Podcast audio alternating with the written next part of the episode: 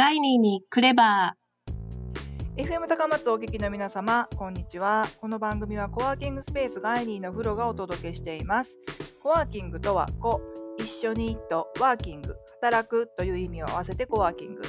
アイデアや情報、技術などを共有することにより、相乗効果を生み出そうとする新しい働き方のことです。コワーキングスペースガイニーはその空間を提供しています。詳しくは高松ガイニーでインターネット検索をしてみてくださいね。番組ではガイニーにお立ち寄りいただいた方々を中心にクレバーな部分をお話ししながらご紹介していきたいと思います。まさにガイニーにクレバーと英語で巧みなという意味を掛け合わせたガイニーにクレバー。今週のゲストは浦崎弥生さんです。こんにちは。こんにちは。まずは自己紹介からお願いします。はい、えー外国人材紹介をしているアジア人材支援ネットワーク事務長の浦崎弥生です。よろしくお願いします。はい、どうぞよろしくお願いします。とね、浦崎さんね、令和スタートのね、この番組なんですけど、はい、えー令和っていう言葉ってもう慣れました？正直まだ慣れてなくて、あんまりまだはい。平成ってしまいます。そうでなんかあの書類とかに書いちゃいます？たまに H って書きかけてあっと思いながら R に直したりとか、うんこう書類で平成だと H とか令和だと R ってはい。訳してると思うんですけど、うんそういう時もあります。ああ、なるほど。まだそうですね。まだ1年経ってないんですよね。まだね。そうですよね。2年になったけれども、うんまだ全然うん1年も経ってないので、そうですよね。はいなんかちょっと、まだ1年経ってないのにとかっていうふうに思いますけどね。そうなんです。普段西暦を使うのが多いので、うんまあ、うん、ちょっと割り切れ平成におようやく慣れてきたぞって頃変わっちゃったので、そうですよね。うん、ね。戸惑ってるまだ最中です。はい。なるほど、なるほど。浦崎さんは外国人の人材紹介をされているっていうことですが、はい。どのようなきっかけで、えーそういったお仕事をされているのか教えてもらってもいいですか？はい。あの、今の仕事はまだ、あの、2年前からしか関わってないんですけれども、はい。あのこういった仕事に興味を持ち持ったきっかけとしてははい。この仕事のちょっと前にあの国際協力の仕事をしてた時期があったんですね。へえ。であのその時にあの海外から日本に、うんはい、日本のあの技術を学びに来ている方たちと接する機会がいろいろありましてはい。でその方たちからあの日本は平和だしあと生活水準もやっぱり高いし政治も安定していて悪弾に脅かされることがないと。でやっぱり日本であの生活したい日本であの働きたいっていう方の声をよく聞いたんですね。はい。はい、ただあの日本はなかなか外国人材の受け入れというところではその時期まだそこまで進んでないところもあり、そうですね。はい、でその国際協力の仕事はあの期間が決まってたのでそれが終わるタイミングでうん。あの海外と日本の企業の人材不足を結ぶうん仕事ができたらいいなということでそれで今の仕事にことになりました。うーん、なるほど。そうだったんですね。はい、えーあのーお名刺をね、あのいただいたときに、はい、あのーアジア人材支援ネットワークっていう風にあの屋号を書かれてたんですけど、はいアジアの人が主なんでしょうか？はい。えー今現在はあの、はいベトナムの方うん、になっています。で、うんあのベトナムに日本語学校がありまして、はいで。すはい、でそこの日本語学校の協力のもと、えーはい。うちのこの会社ができてるんですね。はい。なので現在はベトナム人材になっていますが、うんえーゆくゆく先はもしかしたらあの他のアジアの国例えばインドネシアだったり、んフィリピンとかも、あの関わってくるかもしれません。うーんなるほどね。はい。あの高松もね最近インバウンドがねあのすごく進んでてあのいろいろなあのアジア圏の国の方たちをお見かけしますけどまあ、はいねあのその方たちは観光でね来られてると思うんですけどはい。そういったねあの来てもらったことをきっかけにやっぱり日本っていいなっていうふうに思ってもらって働きたいなっていういうふうに思われたりとかするんでしょうかね。そうだと思います。あの、日本はやっぱり給与水準もありますけれども、はいアジアアジアの中でもあの先進国に入ってますし、あと、はいやっぱり政治がある程度安定していて、政権が変わるたびにデモが起きるとかってないじゃないですか。そうですね。あの私もでもはい経験してないです。そうですよね。はい。はい。あとは、あの、日本人のこの性質も基本的にまあ平和を好みますし、うんうん。まあ、あの、海外の方にも優しい方も多いですし、うんうん。やはり日本に来て、もちろんいろいろな方いる、あの、いるとは思うんですけど、はい。あの、日本に住みたいとか、日本で働きたいっていうふうにおっしゃるアジアの方っていうのは私は会う機会が多かったです。へえ、なるほどね。そうなんですね。はい。まあね、あの、やっぱり日本って平和なんですね。うん、それは強く感じます。あのなるほど私の旦那がバングラディッシュの方と一緒に仕事をしてるんですけど、はい。あの、やっぱバングラディッシュでは政権が変わるごとに、その、うん前の政権の方たちがはい。お亡くなりになることとか、はい。やっぱりその度に暴動が起きたり、デモが起きたりっていうのもあるらしくて、なるほど。そうなんですね。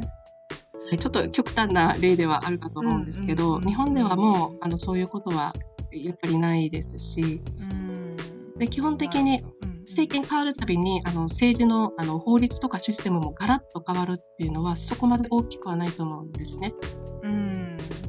そうですね。うんはい、そうした面では、まあ、あのやっぱりあの安心して生活しやすい国なんだなっていうのはうんいろんな方の話を聞いて思います。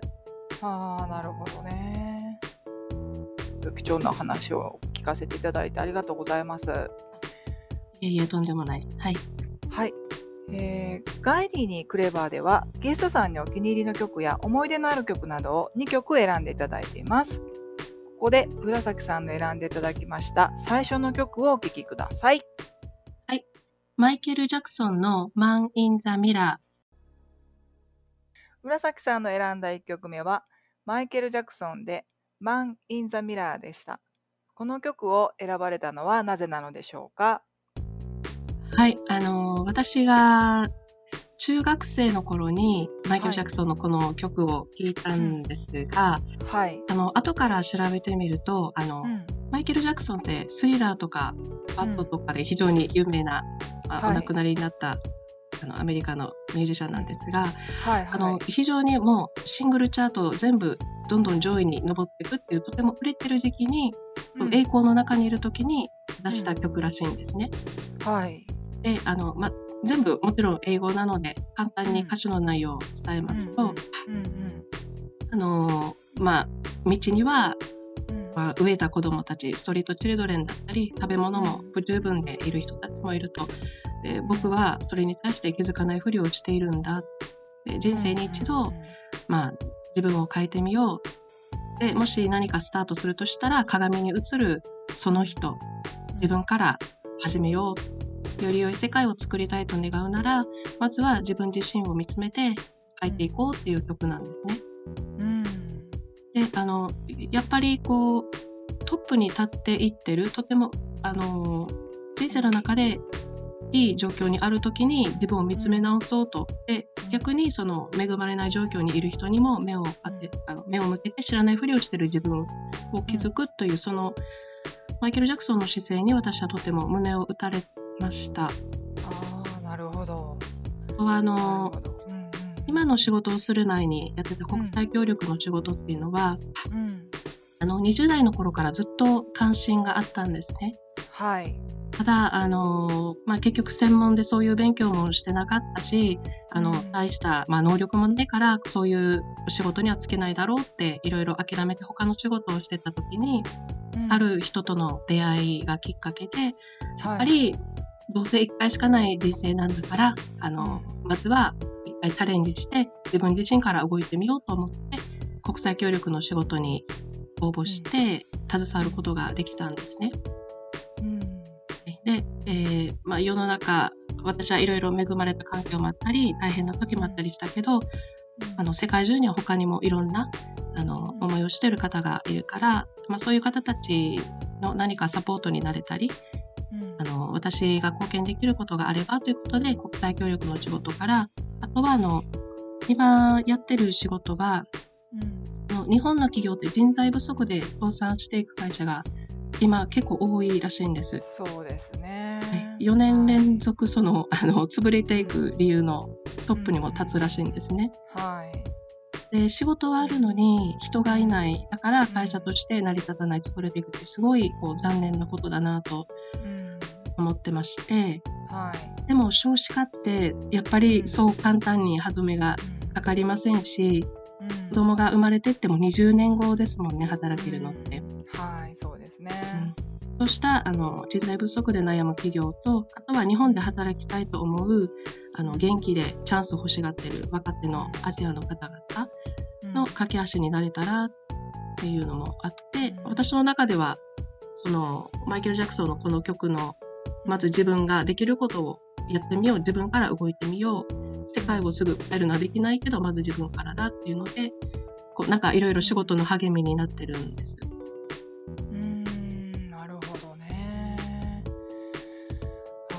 ごく染みますね。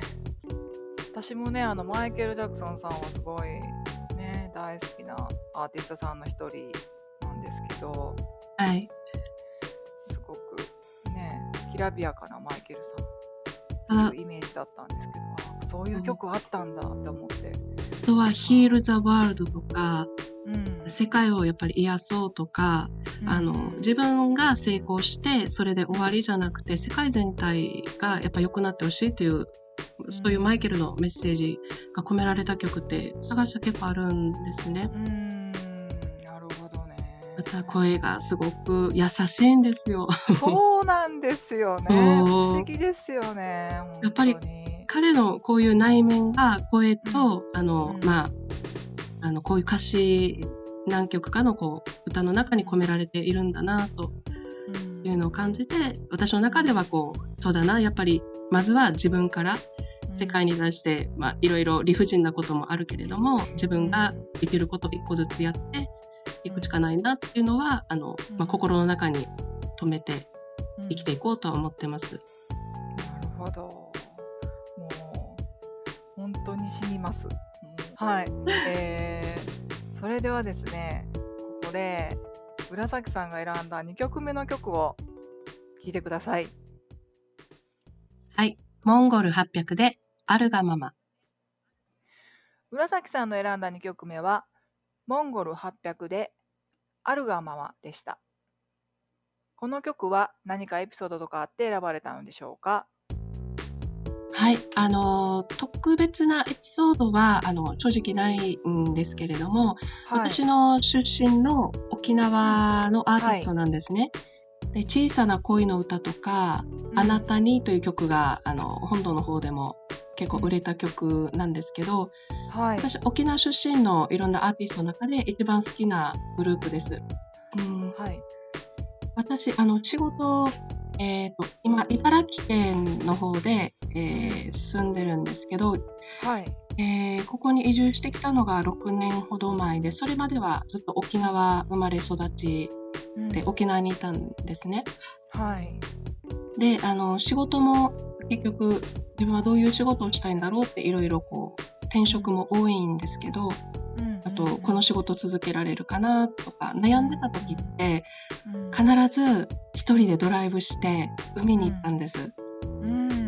で、えー、12時間ぐらい一人でこう海のそばに座ってぼーっとこう波の音聞いて海をを見て空を眺めてってしてたらもうストレスがふーって消えてくるんですね。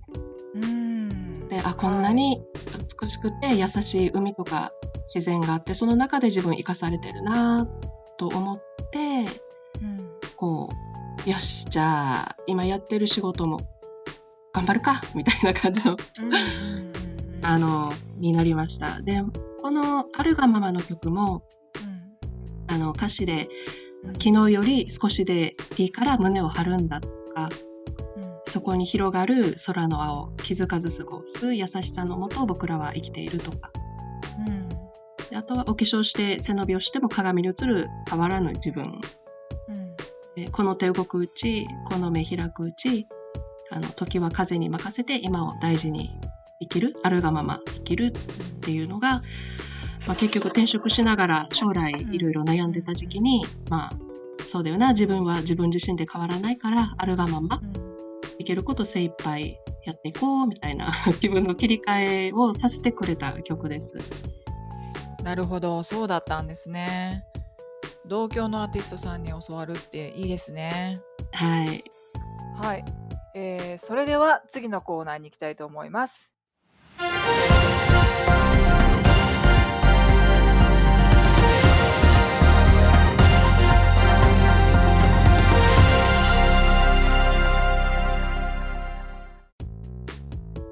新しい時代の幕開けとともに何か始めたことや最近の嬉しかったことを伺うコーナー。グッドニューのコーナー。紫さんのグッドニューを伺いたいと思います。何かありますか？はい、えー今私は茨城県の方で、まあ、関東エリアをメインにお仕事をしているんですけれども、あのーはいはい。今月来月ぐらいから、えー中国、うん。四国地方と関西エリアの方にも、あの活動を進めていこうと。で新しくスタッフが入ってきたりしています。はい、で、えまあ、もしあのベトナムの若いうん。日本で、えー長く働きたいという人材を欲しいという企業様ありましたら、はい。えーちょっとすいません。電話番号今は茨城県の方になるんですが、はいはいはい。電話連絡先をうん。あの今お伝えしますのでよろしければご連絡ください。電話番号が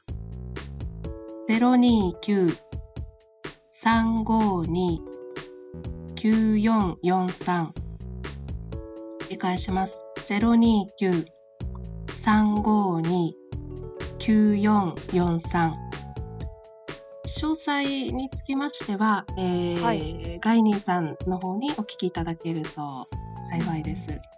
はい、そうですね。そういったね、人材をね、あの必要とされている企業さんとかありましたら、ぜひね、お問い合わせいただけたらと思います。